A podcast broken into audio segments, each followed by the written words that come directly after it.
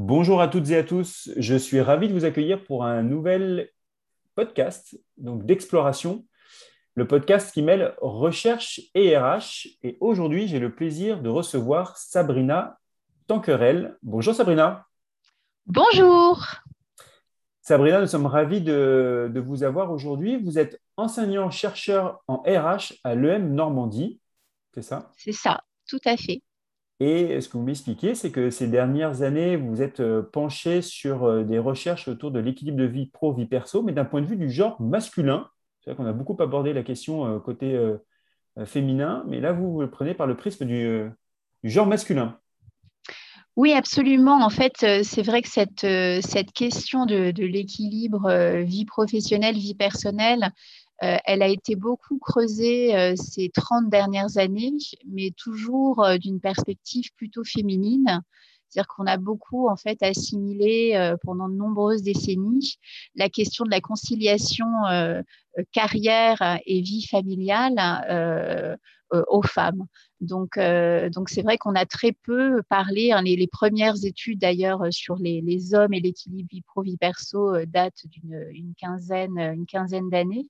Euh, et on sait très peu en fait de choses finalement sur euh, euh, qu'en est-il voilà, de l'équilibre vie pro, vie perso. en termes d'attente et en termes d'expectatives parmi, parmi les hommes dans les organisations.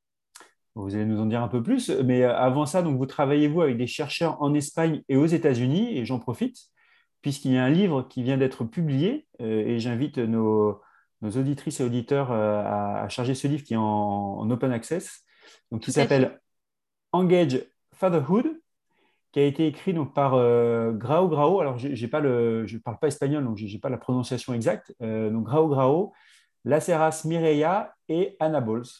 Oui, tout à fait. Donc en fait, c'est un, c'est un livre, alors si, si on, très brièvement, hein, c'est, un, c'est un livre pluridisciplinaire, hein, parce que c'est vrai que cette question euh, euh, des, des, nouveaux pères euh, et des nouvelles masculinités, hein, parce que en fonction des, des, disciplines, on utilise en fait des termes différents, mais voilà, l'idée c'est toujours d'étudier finalement le rapport qu'ont les hommes à la sphère familiale et à l'équilibre vie pro, vie perso, et c'est vraiment un champ pluridisciplinaire. Il y a à la fois euh, des sociologues qui s'intéressent à cette question, euh, des, euh, des, médecins aussi qui s'intéressent évidemment à la place du père dans le développement des enfants notamment. Et puis, il y a voilà, des personnes comme nous, avec nos collègues justement espagnols, qui sommes plus portés en fait sur les organisations et sur le management, et donc qui s'intéressent à cette thématique des, euh, des hommes, euh, euh, de, leurs attentes en termes de, parentalité, en termes d'exercice de, de, leur paternité et ce que peuvent faire les, les entreprises pour justement les y aider. Mmh donc c'est un livre en fait qui est donc scindé en, trois grandes parties hein, qui reprennent en fait les, les grandes disciplines qui s'intéressent à cette question. Alors, ma première question, c'est euh, par rapport à cet équilibre vie pro, vie perso, d'un point de vue genre masculin, dans quelle mesure les aspirations des hommes en matière d'équilibre vie pro, vie perso évoluent?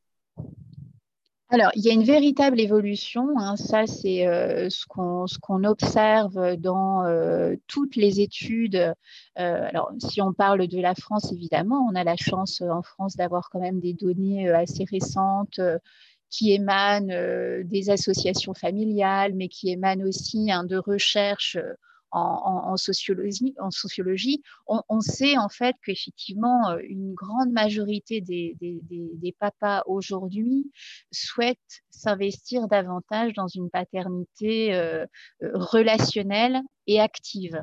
Euh, ça veut dire voilà, qu'ils veulent s'engager davantage dans leur paternité euh, de manière active et qu'ils sont, euh, alors on a, des sociologues en, France qui, qui disent qu'on passe d'une paternité qui était institutionnelle, hein, avec voilà, cette représentation du patriarche dans, mmh dans, la famille, à une paternité relationnelle. C'est-à-dire que dans toutes les études, on voit que voilà, les, les, les, papas, ils veulent être davantage présents, ils veulent être plus à l'écoute, euh, euh, dialoguer davantage, être plus proches en fait de leurs enfants, plus, plus affectifs aussi, s'impliquer davantage au, quotidien. En fait, il y a beaucoup de papas, par exemple, dans les études qui nous disent euh, bah voilà, moi, je, veux élever mes enfants euh, comme mon père l'a fait pour les valeurs. Par contre, euh, bah, tout ce qui est implication au quotidien, je ne l'ai pas eu quand j'étais plus jeune et c'est ça que je veux offrir à mes, enfants. Donc ça, on le retrouve en fait dans de nombreuses études. Et donc, les, pères euh, nous disent aussi souvent hein, euh, qu'ils ont la sensation de, ne pas passer assez de temps avec leurs enfants. Donc, euh, il y a ce souhait finalement de vouloir s'investir davantage, mais que voilà, ils ont le sentiment souvent, un père sur deux, de ne pas disposer de suffisamment de temps avec leurs enfants et dû, dans la plupart des cas, à leur activité professionnelle. Et est-ce que pour vous, là, justement, cet euh, allongement du congé paternité est une, euh, première réponse à, cette problématique? Alors oui, on, a écrit d'ailleurs une tribune avec euh, un, collègue de l'EM Normandie hein, qui a été publiée il y a quelques semaines sur, le congé paternité, qui est un bon signal évidemment parce que on, allonge en fait la durée du congé paternité, donc on va permettre effectivement aux hommes de s'investir davantage pendant les premières semaines de l'enfant. Alors évidemment, nous, euh, on, milite pour que le congé soit beaucoup plus long, hein, à, l'exemple euh, des pays nordiques, hein, notamment, qui euh, ont, des congés paternité beaucoup plus longs et qui, favorisent justement l'investissement affectif du papa, d'ailleurs du papa en solo, parce que souvent dans les pays nordiques, justement, on, on impose euh, bah, quelques mois à la maman, quelques mois au papa, donc seul, et puis euh, un congé en fait euh, où ils sont tous les deux.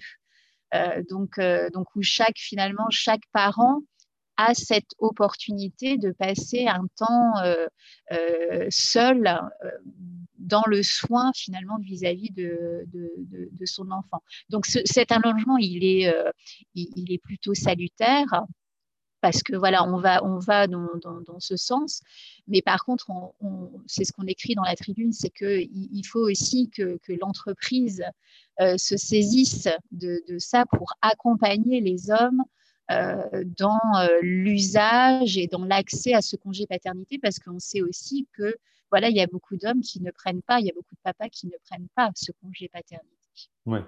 Mais du coup, la, société, elle, elle est prête à accueillir ces nouvelles aspirations? Des hommes?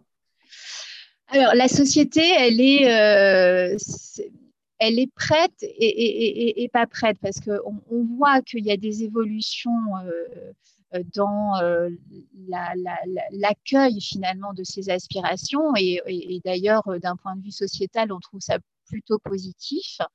Euh, est plutôt euh, voilà encourageant et plutôt d'ailleurs bon aussi pour l'égalité professionnelle entre les femmes et les hommes.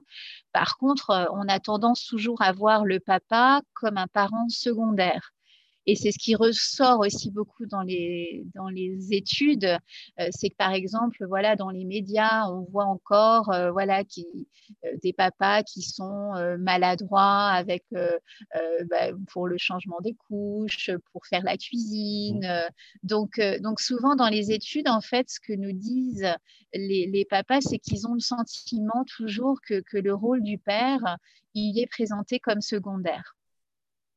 Après, il y a aussi, euh, et, ça, c'est pas que en France, on voit aussi, et ça, c'est ce qu'on a justement partagé aussi dans notre, notre ouvrage, c'est que dans tous les pays développés, on voit qu'il y a parfois un décalage entre aussi les désirs des papas, comme je vous le disais juste avant, qui souhaitent s'investir davantage et s'impliquer dans le quotidien de leurs enfants, et leurs actes. Euh, parce qu'il y, y, a aussi encore beaucoup voilà, de normes euh, sociétales hein, qui, euh, qui régissent un peu le comportement des hommes. Alors, nous, on a, on a, on a écrit plusieurs articles là-dessus. c'est vrai qu'on a tendance toujours aussi à voir l'homme comme le pourvoyeur principal de ressources du foyer.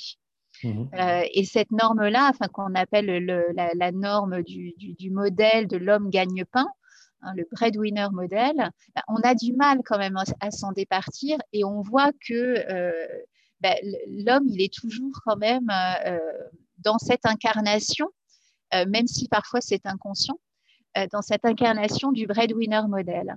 Donc, il y a des espèces d'injonctions contradictoires euh, entre voilà, des, souhaits hein, d'être un, papa investi et impliqué, et puis euh, des, modèles et des schémas mentaux, hein, des schémas euh, de, société qui vont évidemment aller à l'encontre de cet engagement. Hein, donc il y, a vraiment un décalage entre voilà, les désirs et, les actes. Là, là, vous parlez donc de, résistance euh, sociétale. Euh, est-ce qu'il y a d'autres types de résistance euh, je, reviens dans le monde de l'entreprise, donc des résistances organisationnelles ou voire des résistances individuelles qui peuvent freiner ces évolutions? Alors oui, ça, euh, c'est un papier qu'on a écrit bah, justement avec euh, Marc euh, Graou. On, on, est allé, nous, sur le terrain, interviewer des, donc, des, papas. Donc, on, a interviewé une trentaine de papas. Et là, on, a effectivement identifié trois types de barrières. Donc, il y a des barrières sociétales, hein, c'est-à-dire, voilà, il y a des pays qui ont une maturité sur ces sujets et d'autres, évidemment, qui sont davantage en retard. Donc là, évidemment, c'est plus à un niveau, euh, je dirais, euh, euh, sociétal et, macro que l'on doit intervenir. Et donc là, c'est plus une question d'État. Avec bah, notamment le prolongement des, des, congés parentaux, le prolongement des congés paternité, le meilleur financement de ceux-ci aussi. Mmh. donc il y a des barrières sociétales, il y a des barrières organisationnelles, hein, et nous, ce qu'on a observé et ce qu'on a entendu dans nos entretiens, c'était que euh, bah, en fait, les hommes ne se sentent pas légitimes pour euh, mobiliser euh, les, actions qui sont mises en place par les entreprises. donc souvent, ils nous disent, oui, OK, on, sait qu'il y a des choses, mais on a l'impression qu'elles sont dédiées et consacrées aux femmes. Comme quoi, par exemple? Bah, par exemple des, des, congés parentaux ou des congés enfant, euh, quand l'enfant, euh, donc les, congés de naissance, euh, comme ce sont souvent des femmes en fait qui vont les utiliser, bah, les hommes ne, se sentent pas légitimes pour les utiliser. Donc, dans l'absolu, en fait, ce sont des, actions qui existent pour les deux. Hein, il n'y a mmh pas plus pour les femmes que pour les hommes. Mais c'est vrai que dans les pratiques et les mentalités, bah, comme les managers aussi n'utilisent pas souvent ces, euh, dispositifs, même euh, voilà des aménagements d'horaire. Enfin, on peut on peut parler aussi euh, hein, parce qu'il n'y a pas que des congés quand on a des enfants. Il y a aussi bah, changer son emploi du temps, faire davantage de télétravail. on, voit qu'il y a des résistances aussi beaucoup sur, sur, ces sujets. Donc, le manque de soutien, ils sentent souvent un manque de soutien de leur hiérarchie un manque de soutien aussi de la vie de, la part des collègues de travail et pas suffisamment de rôle euh, modèle euh, pour justement euh, bah, voilà, incarner une autre, un autre type de masculinité. Parce que ce qu'on voit aussi, c'est que bon, dans les entreprises, on a des normes sous-jacentes notamment, nous, ce qu'on dit dans notre papier, c'est qu'il y, y, a la norme, ce qu'on appelle du travailleur idéal. Hein, c'est euh, bon, euh, la, vision que pour être un, homme qui réussit dans sa carrière, bah, il y a des codes très concrets comme les longues heures de travail, les réunions tardives, une demande d'hyper-disponibilité, avec peu d'interférences admises finalement de la sphère privée et familiale dans le travail. Et en fait, c'est vrai que ces codes-là, on a du mal à s'en départir. Ils font partie de ce qu'on appelle euh, voilà, la masculinité hégémonique. Et c'est vrai que quand, on s'en éloigne ou quand euh, les hommes veulent s'en écarter, eh ben, on a, voilà, on a des, stigmatisations hein, qui vont se mettre en place. Euh, dans notre tribune, par exemple, sur le congé paternité, on, parle d'une première stigmatisation, c'est que quand vous, êtes papa et que vous prenez, par exemple, euh, un congé parental prolongé, eh ben, vous allez avoir le stigmate de la flexibilité. C'est-à-dire, voilà, on, va penser de vous que parce que vous êtes plus engagé dans votre paternité, ben, vous allez être moins engagé dans l'entreprise. Et une euh, seconde, euh, et juste pour terminer sur la stigmatisation, c'est vrai que la seconde stigmatisation, c'est la perte de virilité. C'est-à-dire quand vous utilisez ces dispositifs, ce qu'on voit, c'est que bah, les hommes, euh, comme ils sont plus impliqués dans leur paternité, bah, ils seraient moins virils. c'est ce qu'on appelle le stigmate de la féminité. Donc, donc c'est vrai que l'entreprise, voilà, il y, y, a quand même encore beaucoup de, bah, de chemin à parcourir finalement pour un petit peu déstabiliser, déconstruire en fait ces, ces, codes et ces normes. Et là, la crise sanitaire qu'on a vécue et la généralisation du télétravail, vous l'avez cité rapidement le télétravail tout à l'heure, est-ce que ça ne, permet pas de, de, contrer ces, ces stigmates d'un ancien temps? Alors, on le verra. Euh, c'est ce qu'on.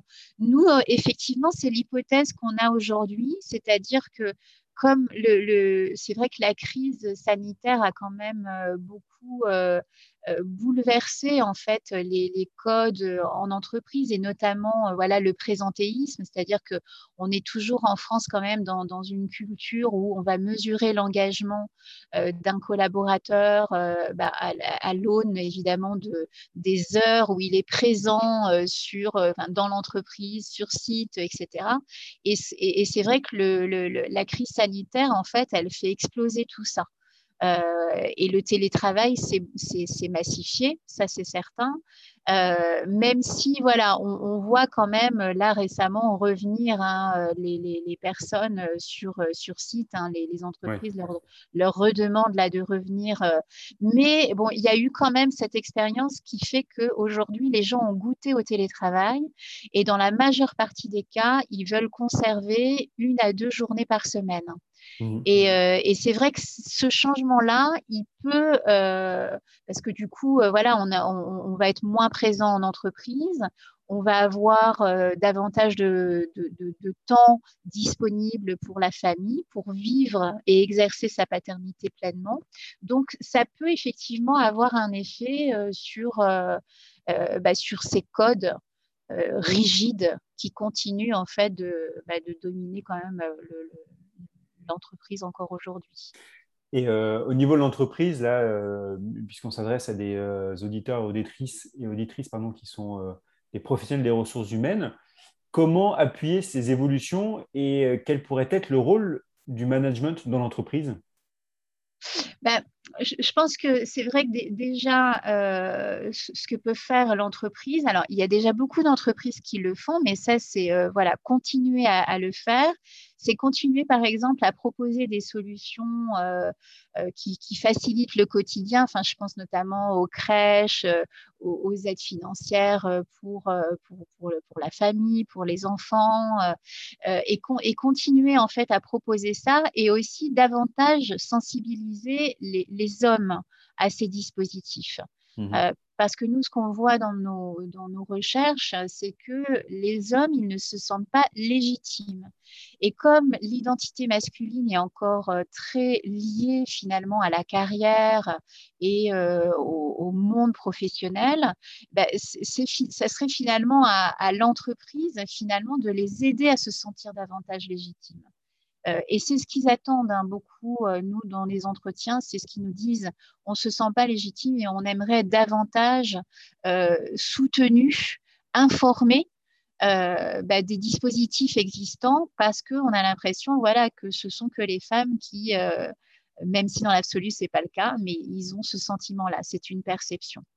Donc, donc ça, c'est continuer à travailler là-dessus. nous, ce qu'on voit aussi, c'est vraiment travailler sur la culture d'entreprise parce que c'est vraiment arrêter voilà, de, de, faire du management de contrôle, du management euh, voilà, de, de, présentéisme, où on va mesurer l'implication des collaborateurs euh, au, nombre d'heures qui sont passées sur site, euh, mais plutôt voilà, passer d'une mesure du temps passé à, à plutôt l'énergie mise, mise en œuvre dans la réalisation des missions. À l'efficacité. exactement. Mmh Et puis la flexibilité aussi, euh, voilà, avoir euh, une organisation du travail euh, beaucoup plus souple. Donc un accès au télétravail, un accès au temps partiel, proposer aussi, c'est ce qu'on dit dans notre tribune, proposer une véritable politique de congé, c'est-à-dire que quand on a des hommes qui prennent un congé paternité, bah, qu'ils soient aussi davantage rémunérés, financés, hein, parce qu'on sait que bon, les congés parentaux en France ne sont pas bien financés. Donc, mmh c'est aussi à l'entreprise bah, peut-être de prendre en charge une partie pour, bah, pour inciter les, papas à les prendre. Et puis, surtout, je pense que c'est important aussi, c'est avoir des modèles. Hein, dans l'entreprise. Si, si, le manager ou si le dirigeant il prend ses congés, euh, bah voilà, les équipes, après, elles n'auront euh, pas de culpabilité à faire de même. Hein. Donc, c'est euh, beaucoup de, change management, en fait, c'est ça, c'est beaucoup une question de posture, d'état d'esprit et, vous l'avez dit, de culture l'entreprise. Tout à fait. C'est vraiment voilà, une transformation culturelle. Hein. et, vous, et vous, pensez que les, les, les, RH, les professionnels RH, ont aussi, parce que là on parle du manager finalement, dans cette posture, dans cette culture, est-ce que les RH ont aussi un rôle à jouer? Parler de, prise en charge financière sur un congé paternité euh, dans mon entreprise, ça c'est les RH qui peuvent porter ce type de sujet. Est-ce qu'il y a d'autres sujets qui peuvent être portés par les bah, RH ou pas?